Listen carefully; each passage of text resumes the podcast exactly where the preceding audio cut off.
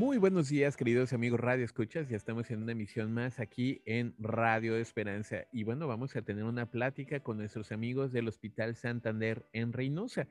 Eh, el día de hoy, pues vamos a hablar de un tema que, que la verdad, pues es un tema que, que cada vez es, es, más frecuente, es más común, este, y también las alternativas de, sobreponerse a este tipo de padecimientos, también afortunadamente ha tenido un, una, pues un gran avance.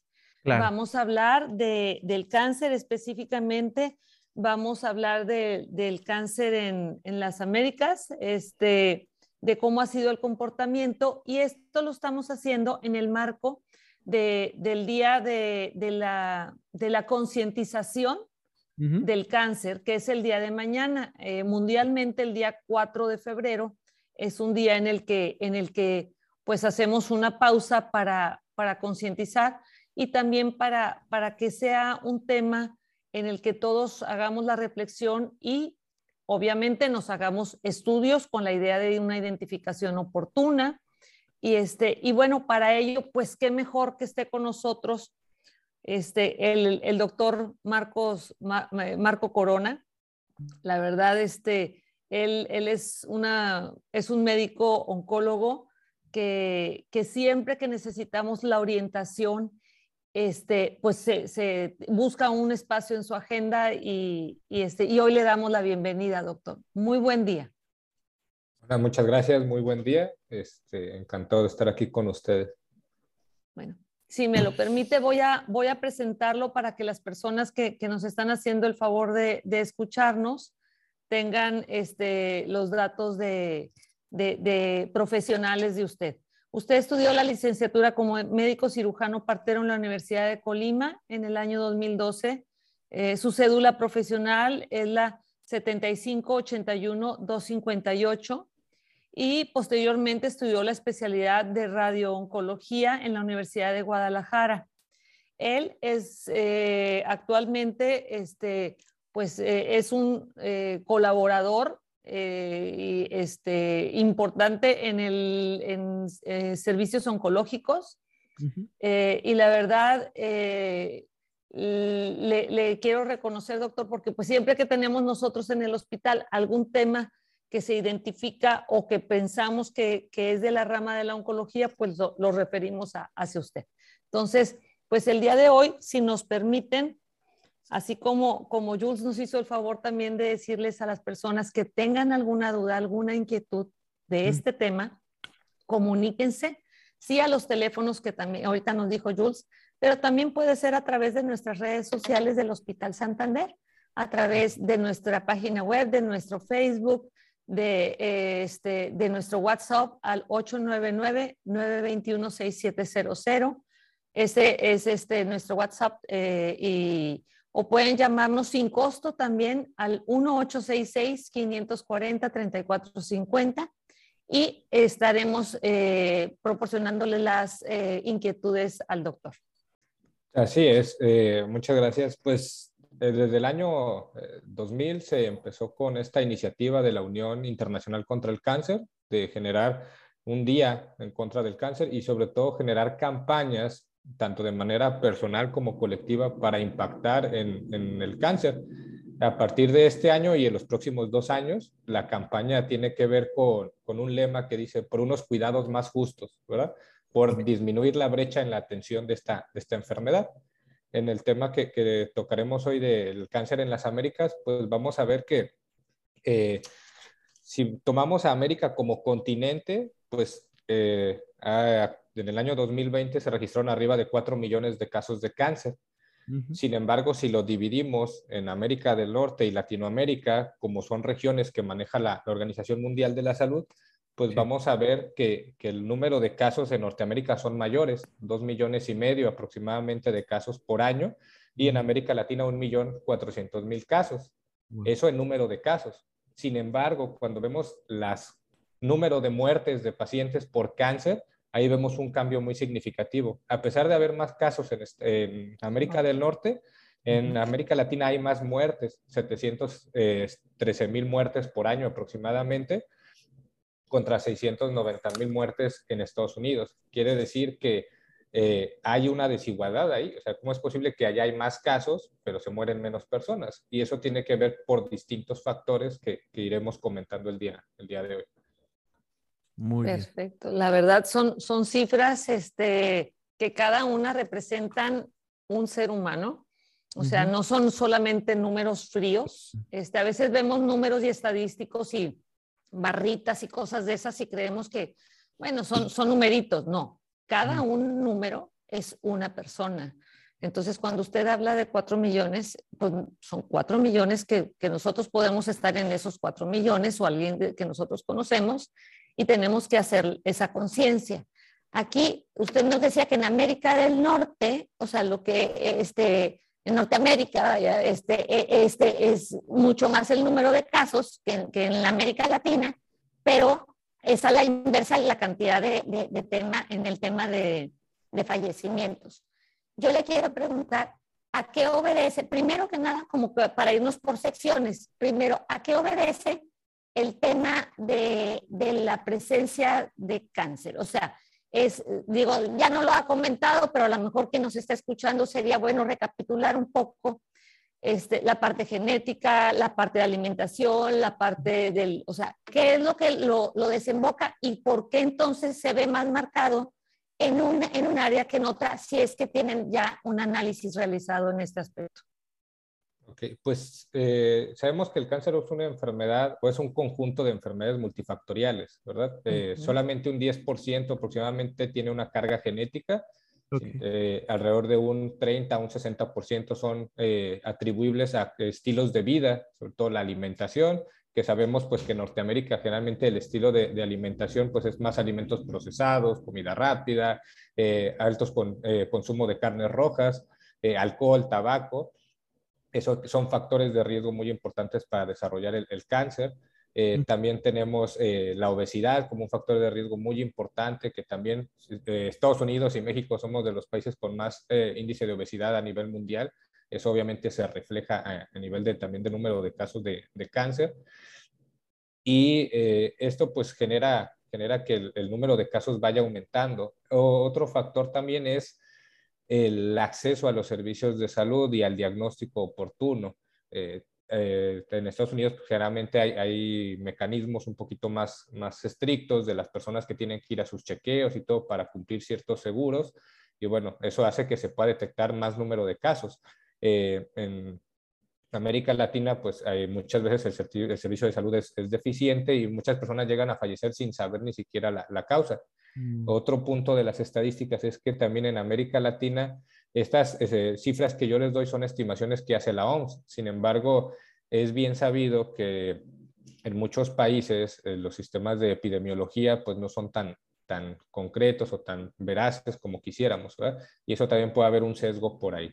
Pero básicamente el número de casos eh, de, cáncer aumentados, en, sobre todo en la área aquí del occidente, pues tiene que ver mucho con el estilo de vida de, de la alimentación, el sedentarismo y desafortunadamente se cree que para los siguientes años, de hecho la proyección para el año 2040 es que aumente un 48% el número de casos de cáncer en todo el mundo y la mortalidad aumenta en un 63%. O sea, tenemos que hacer algo, por eso son estas campañas, para tratar de cambiar estas, estas proyecciones que se tienen, ¿verdad? Y, doctor Marco, ahorita que menciona estos eh, factores que afectan y de alguna forma provocan cáncer, o desembocan en un cáncer. ¿Influye también esto eh, en el estilo de vida, la contaminación, por ejemplo, o que tenemos acceso a productos que, pueden producir cáncer como mercurio, este, el plomo y otros factores que de repente estamos expuestos a ellos sin que nos demos cuenta? Así es, eh, la eh, Asociación de Investigación contra el Cáncer, eh, bueno, la Agencia Internacional de Investigación contra el Cáncer divide básicamente los productos en cinco grupos de riesgo de, o de carcinogénesis. 1A es 1, 2A, 2B, 3 y 4. Y entre esos productos vamos viendo los que son de mayor riesgo. Entonces, pues, generalmente al inicio pues es, es muy los del mm, los que están bien demostrados, pues es el humo de cigarro, la radiación solar y todo, pero En un grupo 2 y en un grupo 3, pues ya encontramos lo que comentas tú, la contaminación, este, la exposición, por ejemplo, a, alimentos de carnes con hormonas, todo ese tipo de cosas aumenta el riesgo de, de, desarrollar el cáncer. Entonces sí estamos envueltos, a veces uno piensa que está comiendo bien el uso de pesticidas, el estar este, en lugares con mucha contaminación también, se está viendo que el riesgo de, de enfermedades a nivel de, lo que es la laringe y lo que es el pulmón, pues también pudiera estar aumentando la, las posibilidades de aumentar el, el, riesgo de cáncer. Sobre todo en ciudades muy contaminadas como ya en China, este, pues sí, sí se ha demostrado que, que esto puede aumentar el riesgo. Entonces, pues no solamente es este, las cuestiones que dependen de nosotros, sino también pues estamos expuestos. Hay personas que en lugares donde el agua está contaminada con arsénico, con sustancias que se saben que son cancerígenas y, este, y pues esos también los ponen en, en riesgo, ¿verdad? Muy bien. Muchísimas gracias, doctor. Ay, perdón, creo que licenciada, su, su micrófono está apagado, ¿verdad? Ya, sí, perdón. Todavía después de tanto tiempo y se me olvida poner el, el micrófono. Este, fíjese que, doctor, ahorita que usted estaba hablando, quiere decir que los, las cifras que usted nos está compartiendo, pues sí, son cifras que, que dan un espectro general, pero tampoco es a, a, al real, al detalle, porque, pues porque no, no, no son los parámetros parejos para, para todos los países, para todas las zonas del mundo, ¿verdad? Que tengan el avance eh, a, a la par vamos a hablar, no, no partimos del mismo piso, vaya, todos estamos, eh, eh, entonces no, no se tiene la certeza, pero lo que sí, el tema de los fallecimientos, que sí son identificados de personas que sí sabíamos que tenían cáncer, eso sí lo sabemos, ¿sí? Aquí lo más alarmante es lo que usted nos dice del tema de la proyección que se estima que se presentará en los, en los años venideros y lo, nos, preocupa obviamente por nosotros, pero también por nuestras generaciones futuras. Entonces, el tema y también nos habla también del deshonroso, los deshonrosos primeros lugares que tenemos tanto en Estados Unidos como, como en México y, sobre todo en estas zonas fronterizas que, nos unen, este, de, los, de los índices de, de obesidad no solamente en los adultos, sino en los niños. Entonces, pues claro que estamos nosotros de alguna manera generando que esta proyección tenga solidez. Entonces, eh, aparte de, cambiar nuestra alimentación, que es la parte fundamental, también tendríamos que hacer un esfuerzo en el tema de la, de la identificación oportuna. Pero obviamente lo que quisiéramos identificar es que no tenemos, ¿verdad? O que, o que está en el, en el primer grado. Pero sí tenemos que hacer un cambio de, de hábito, de ejercicio, de, alimentación, en vías de, de, abonar un poco a que, a que esto no, no se acelere. Así es. Eh, hay varios puntos en los que podemos actuar. Eh, uno, pues, son los cambios del estilo de vida. Hay en medicina hay varios niveles, o sí, niveles de, de, prevención. Hay una prevención primaria, una prevención secundaria y una prevención pues terciaria, que es cuando ya está la enfermedad y pues evitar la, la mortalidad. Uh -huh. eh, un ejemplo muy claro de las desigualdades es, por ejemplo, en Norteamérica, los, el cáncer cervicouterino de cuello de la matriz prácticamente no figura ni en los primeros 10 casos en mujeres de las principales causas. Y en América Latina está en los primeros tres lugares. Y en las mujeres, por ejemplo, en México es, está peleado con mama entre los primeros lugares de cáncer. Y eso nos habla, pues, del de número de mujeres que eh, desarrollan esta enfermedad. Y es una enfermedad prevenible completamente, el cáncer cervicouterino. Uh -huh. eh, un ejemplo de prevención primaria es que eh, se propuso en el año 2020 una campaña para que el año 2030 se pueda disminuir los riesgos de cáncer cervicouterino a base de vacunación de VPH, de virus de papiloma humano. Entonces, este, en los países pues, más desarrollados, la campaña de vacunación está más avanzada, se aplica este, y se cree que con eso, pues en los siguientes años se puede haber una disminución en la incidencia, inclusive pueda desaparecer el cáncer cervicouterino, cosa que acá pues es, es, es más complejo, ¿verdad? Eh, entonces es una manera en que podemos prevenir el cáncer, saber acercarnos, este, si tenemos hijos, ya no han tenido relaciones, hombres o mujeres, buscar la vacunación de BPH, eso puede ayudar a disminuir estas, estas, estos números de, cáncer. Eh, el otro punto es la detección oportuna que manejaba la, licenciada Estela, es bien importante. No todos los cánceres se, pueden detectar de manera oportuna, desgraciadamente, pero los que tienen mayor impacto sí se pueden detectar de, mayor, de manera temprana y hay programas específicos para cada uno de ellos. Eh, por ejemplo, cáncer de mama, ya sabemos la autoexploración cada mes, la exploración con su médico cada año, su mastografía a partir de los 40 años. Si nosotros hacemos eso, podemos detectar el cáncer en etapas muy tempranas y la tasa de supervivencia de un cáncer de mama en etapa temprana es arriba del 95%. Si lo mm. detectamos en una etapa avanzada, pues seguramente solamente el 20% de las mujeres logran sobrepasar la barrera de los 5 años. Entonces, vemos la importancia de la detección oportuna y eso es algo en lo que nos ganan los países más desarrollados a los países de América Latina. Aquí prácticamente el 70% de los casos los detectamos en etapas 3 o en etapas 4 ya muy avanzadas y allá se detectan en etapas más tempranas, por lo tanto la sobrevida es mayor.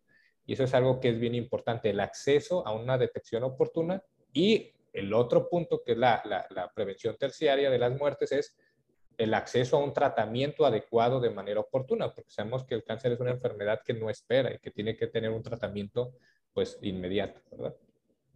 Muy bien, doctor. Muchísimas gracias. Eh, en este caso, doctor, eh, ahorita que mencionaba esto acerca de una detección, una detección eh, temprana de un cáncer, se debe en América Latina que no tenemos tanto la cultura de, por ejemplo, de la autoexploración o, de alguna forma como un tema tabú el mencionar, no, no menciones cáncer porque a lo mejor te va a dar. ¿Existe cierta cultura de este tipo o es eh, debido a los sistemas de salud que no hacen tantas campañas para concientizar a la población en, en la detección del cáncer? Si tienes estos síntomas, ve a tu médico, etcétera. ¿Se debería más a la cultura o más bien a los servicios de salud? Yo creo que es parte y parte de las dos. O sea, sí tenemos una cultura muy deficiente. Eh, eh, por ejemplo, hay mucho machismo en decir, por ejemplo, el cervicuterino, el Papa Nicolau, que no las dejan que se van a hacer los, las revisiones. Las mujeres a veces tienen miedo. Este, el de próstata, ¿no? A lo mejor. En los hombres, el cáncer de próstata que requiere un antígeno prostático y también un, un tacto rectal para poder identificar mejor la, los aspectos de la próstata y tener una sensibilidad diagnóstica más importante y es la burla o es el miedo o es el que dirá, entonces tratamos de, ocultarlo. Este, la exploración de las mamas, que, se hacen muchas campañas y realmente no, no, no se logra que las mujeres lo, lo logren entender, ¿va? a veces por miedo, por dolor, por, por cultura, como bien comentas tú, y el otro es que sí, a veces los servicios de detección oportuna pues o están saturados o este, son de mala calidad en muchos casos. Yo, yo pues aquí me, llegan pacientes con cáncer cervicuterino que dicen que se habían estado haciendo papanicolaos años atrás y, no es posible. O sea, no es que tú hagas un papanicolao y de un año a otro, de no tener nada, ya tenga un cáncer invasor, porque el tiempo de evolución para una infección de BPH a desarrollar el cáncer es generalmente entre 15, 20 años. Entonces, no, no, no puede ser. ¿Qué es lo que sucede? Una mala toma de muestra de Papa Nicolau, un mal procesado, una mala interpretación de las laminillas. Pueden ser varios factores que, que sí, de, en eso sí, sí tenemos que tener mucho cuidado y ahí tiene que ver pues, los, los sistemas de salud. ¿verdad? Muy bien. Yo quisiera aprovechar, digo, que, que sí estamos en, en, un, en un marco de, de este tema de la concientización del cáncer, para, para invitar a todos los que nos están escuchando y a lo mejor a los que no nos están escuchando, pero que son nuestros familiares, comentarles, es sumamente importante, este, porque podemos tener la conciencia de que, ah, es que el conocimiento lo podemos tener. Tengo que hacerme una, una revisión de, de, mama una vez al año, el, el eh, tal examen, pero no lo practicamos. Entonces, tener conocimiento sin la práctica la verdad es que significa no hacer absolutamente nada. Y entonces, al único que le estamos perjudicando, pues es a nosotros mismos y a, los que nos rodean y nos quieren, porque ninguno queremos ni padecerlo, ni tampoco este, que algún familiar de los que queremos, pues desafortunadamente, si hubo las estrategias para una identificación oportuna o para evitarlo en, alguna, en alguna medida por buenos hábitos, pues bueno, pues hagamos lo que tengamos que hacer. Y es, y es como dice el doctor, es un tema de multifactorial. Entonces, pues tratemos de poner un granito de arena en todos estos factores. Si tenemos algo, algún familiar en nuestra familia, bueno, pues es un, a lo mejor es una, una alarma que dice, bueno, pues lo tengo más consciente, tengo que hacer algo. Pero si tengo obesidad, pues empiezo a cambiar mis hábitos alimenticios, empiezo a hacer algo de ejercicio, y no de la noche a la mañana para hacerlo un día, sino para hacer hábitos mejores en nuestro, que, que repercutan en nuestro organismo y eso sumarlo con evaluaciones periódicas. Y hay que hacernos como un programita. Decir, este, digo, hay quienes aprovechan las campañas de, no sé, la de octubre, por ejemplo, de cáncer de mama. Hay mucha gente que se hace el examen en, el mes de octubre, pero todo el resto del año no se hace la autoexploración mamaria, ¿sí?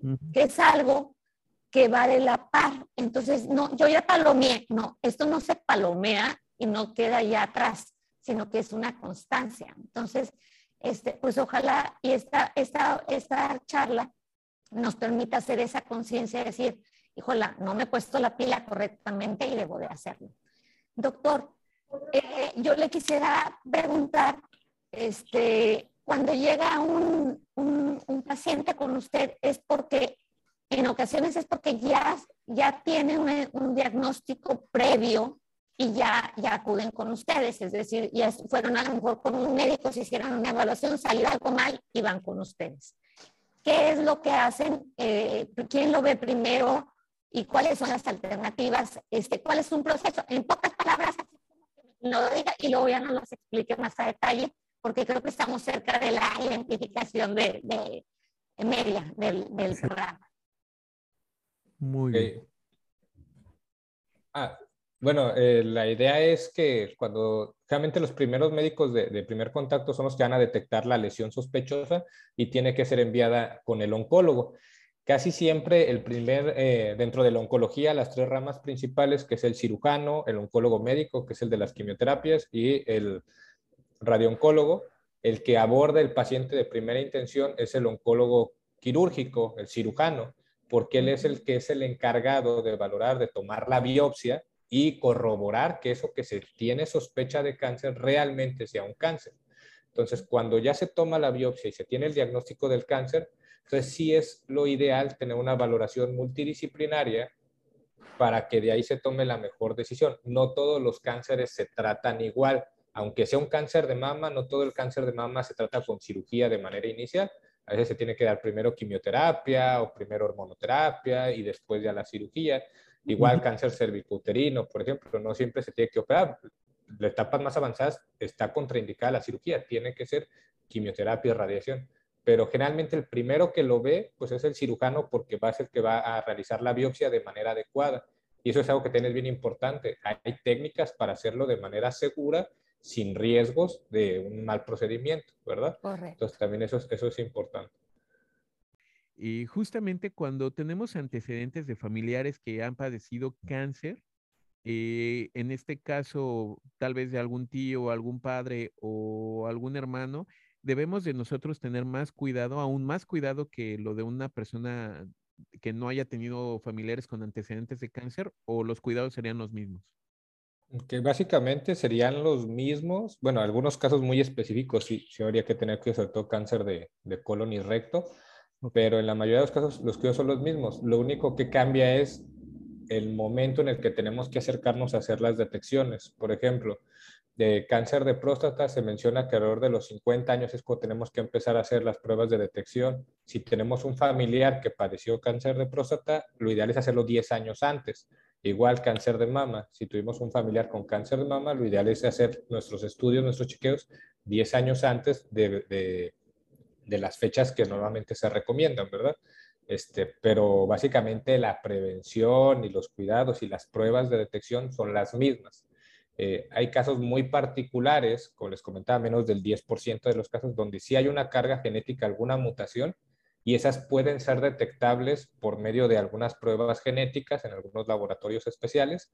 Desafortunadamente son pruebas pues costosas, alrededor de 30 mil, 40 mil pesos, pero que en casos muy particulares, por ejemplo, cuando hubo casos de cáncer de mama en la abuelita, en la mamá, en las hermanas, sobre todo en pacientes jóvenes, quiere decir que hay una carga genética probablemente importante en alguna mutación y entonces ahí sí está indicado hacer esas pruebas para realizar procedimientos de profilaxis.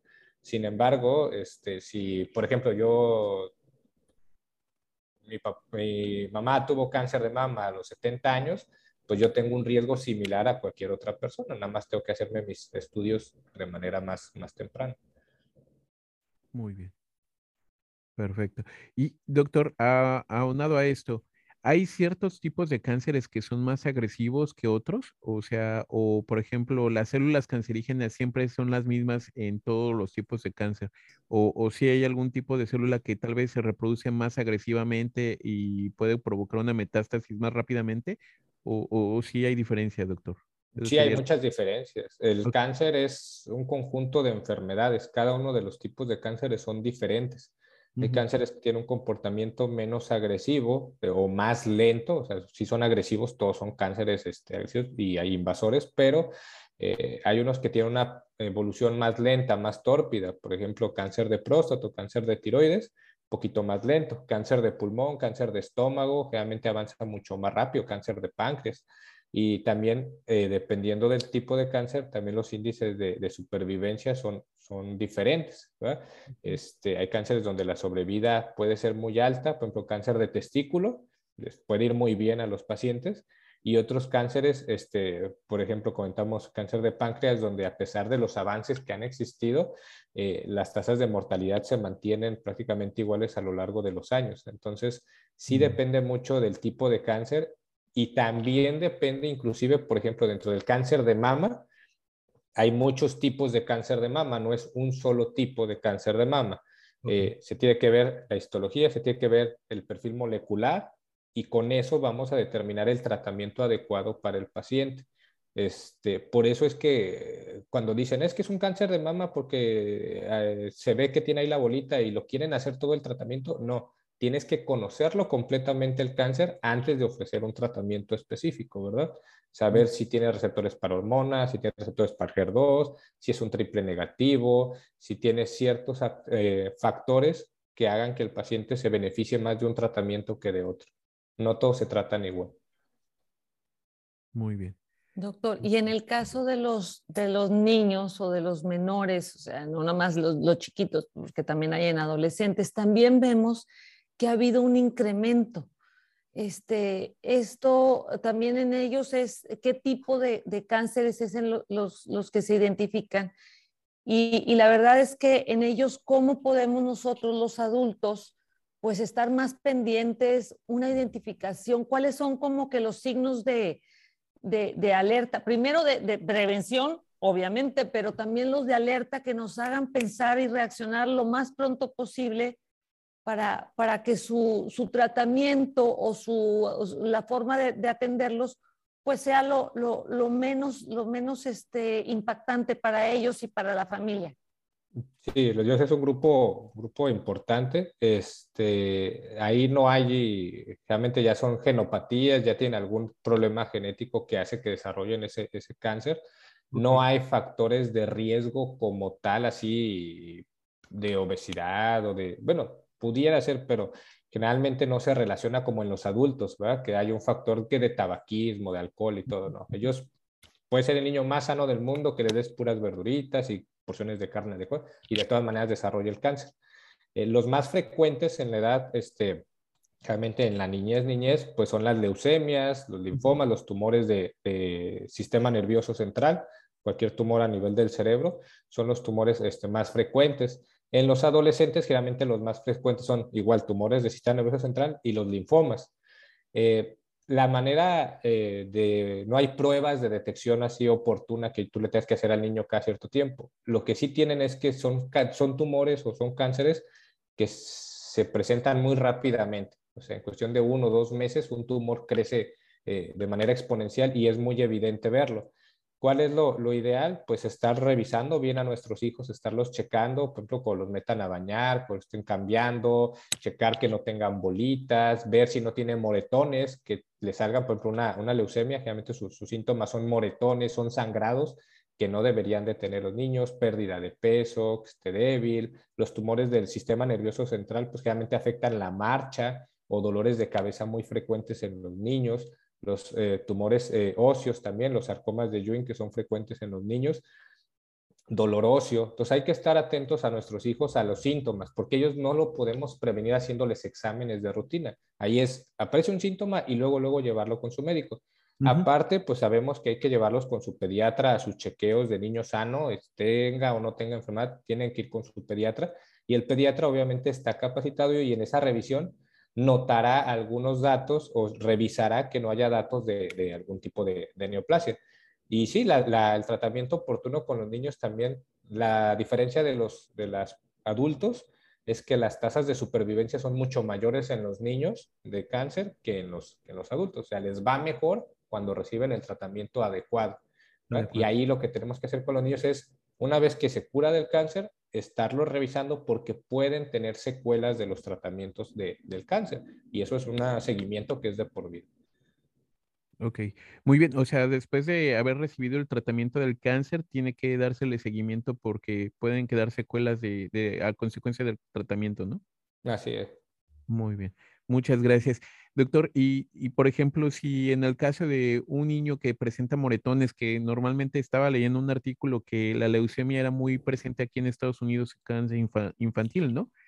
Eh, si presentan moretones, la indicación es ir a hacer un chequeo de sangre y bueno, en este caso un estudio de sangre completo o, o ya sería ir directamente ir con el médico y él indique qué es lo que hay que hacer la indicación sería ir con su pediatra y el pediatra solicitar los exámenes de laboratorio, que generalmente va a pedir por lo menos una biometría hemática para ver cómo están eh, los leucocitos, que es lo que generalmente lo que se eleva o lo que está montado en, las leucemias, para ver la hemoglobina, para ver plaquetas, para ver, también solicitará tiempos de coagulación para ver si no hay alguna eh, no solamente los moretones son causados por la leucemia o por el cáncer, puede ser alguna, alguna este, enfermedad, alguna coagulopatía que también se requiere de un tratamiento de hematología, pero eh, lo ideal es, si el niño tiene algún dato de alarma, nódulos, moretones, sangrados, acudir con el pediatra y él va a realizar o él va a solicitar los estudios adecuados,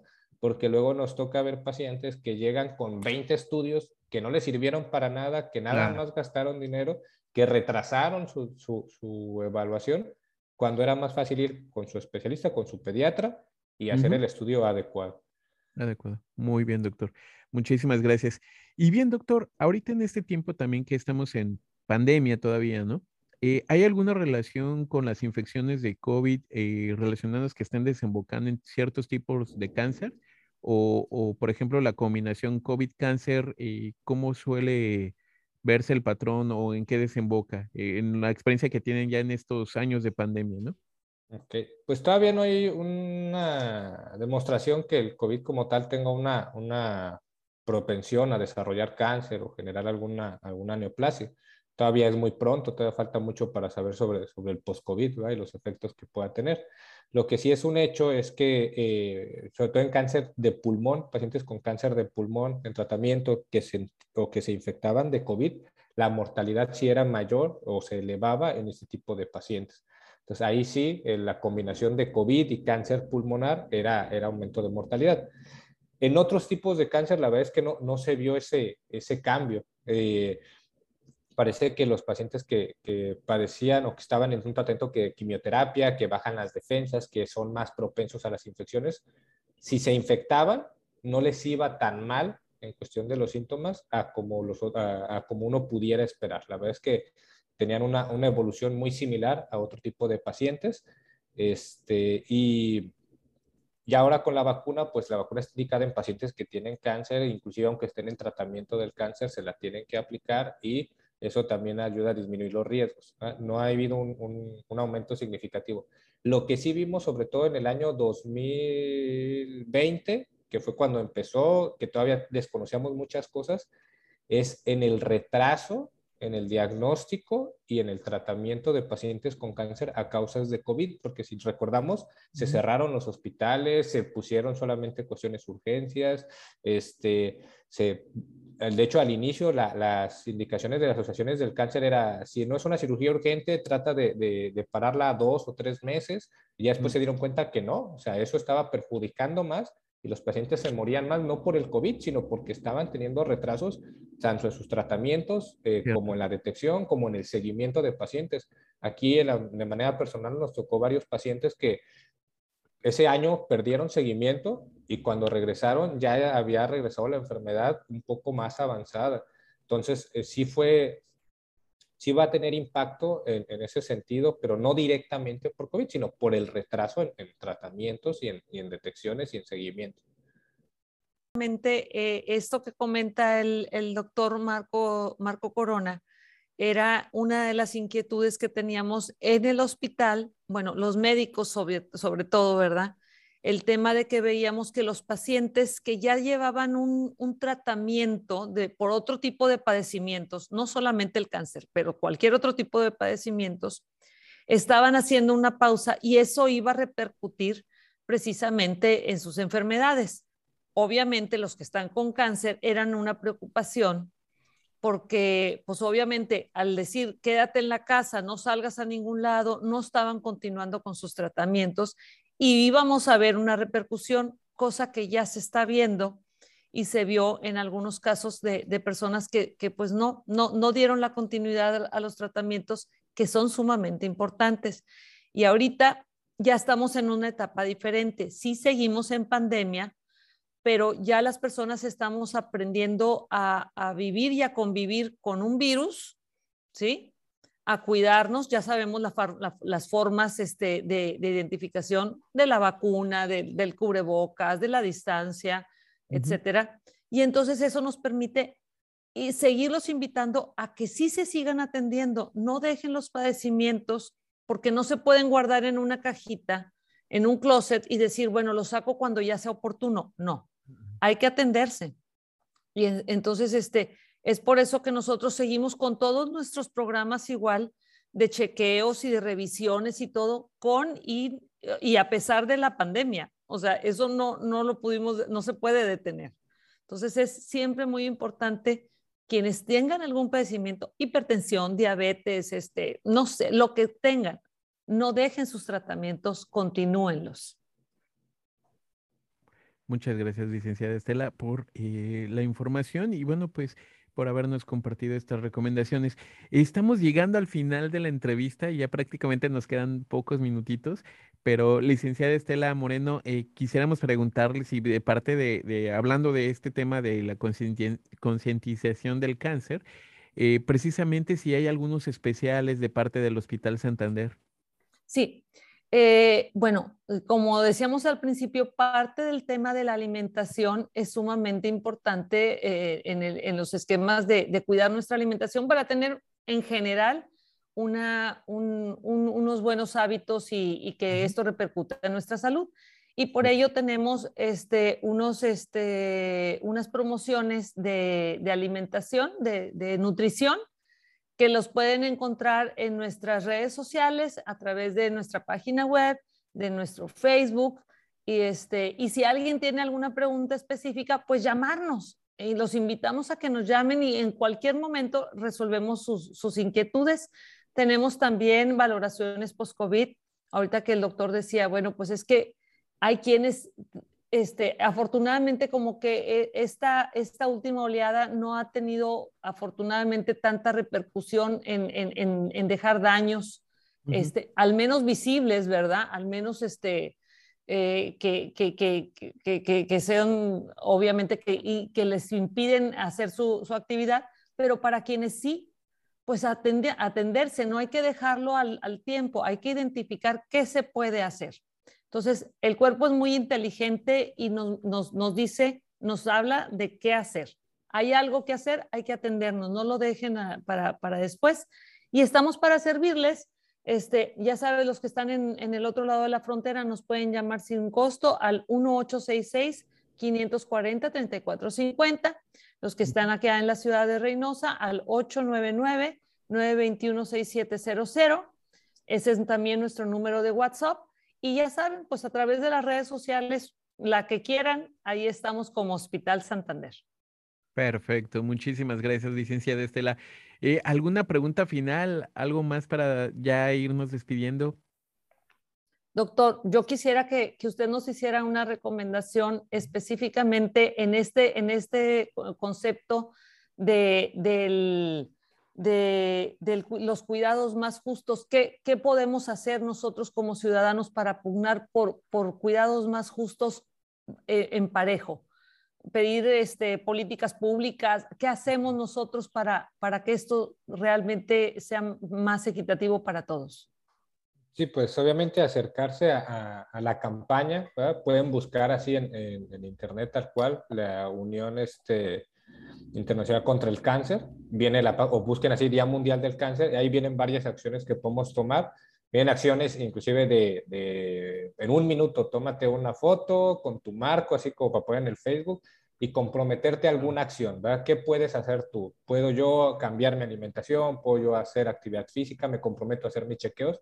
Y obviamente, pues como ciudadanos de una comunidad, a nuestras autoridades, pues exigir lo que, lo que es justo, ¿verdad? Un acceso eh, pronto a, sistemas de detección de calidad, este, todo eso lo, lo, podemos hacer y eh, cada uno de, de, manera personal, lo que esté en nuestras manos, poderlo, poderlo realizar. Eh, aquí en la clínica, pues cada quien se ha, comprometido. Yo en lo personal lo que me comprometí es a acompañar a mis pacientes y a la gente que tenga dudas en la educación de esta enfermedad y que con toda confianza, cualquier pregunta que tengan, mejor acercarse con un experto, andar divagando y terminar retrasando a veces eh, estos, estos tratamientos. Entonces tienen la oportunidad, tenemos el acceso, estamos abiertos.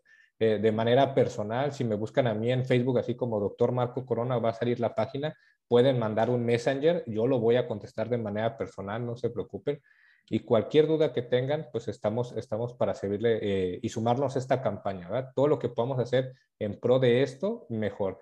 Tenemos hijos, a vacunarlos, VPH, hepatitis, todo eso va a ayudar a disminuir el riesgo de, de otro tipo de cáncer. Perfecto. Pues comprometámonos todos.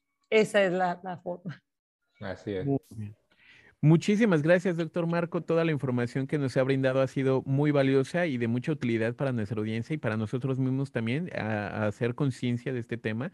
Y bueno, pues muchas gracias también, licenciada Estela Moreno, licenciada Dulce, por habernos acompañado, amigos del Hospital Santander, eh, por este tiempo que podemos platicar y servir a nuestra audiencia.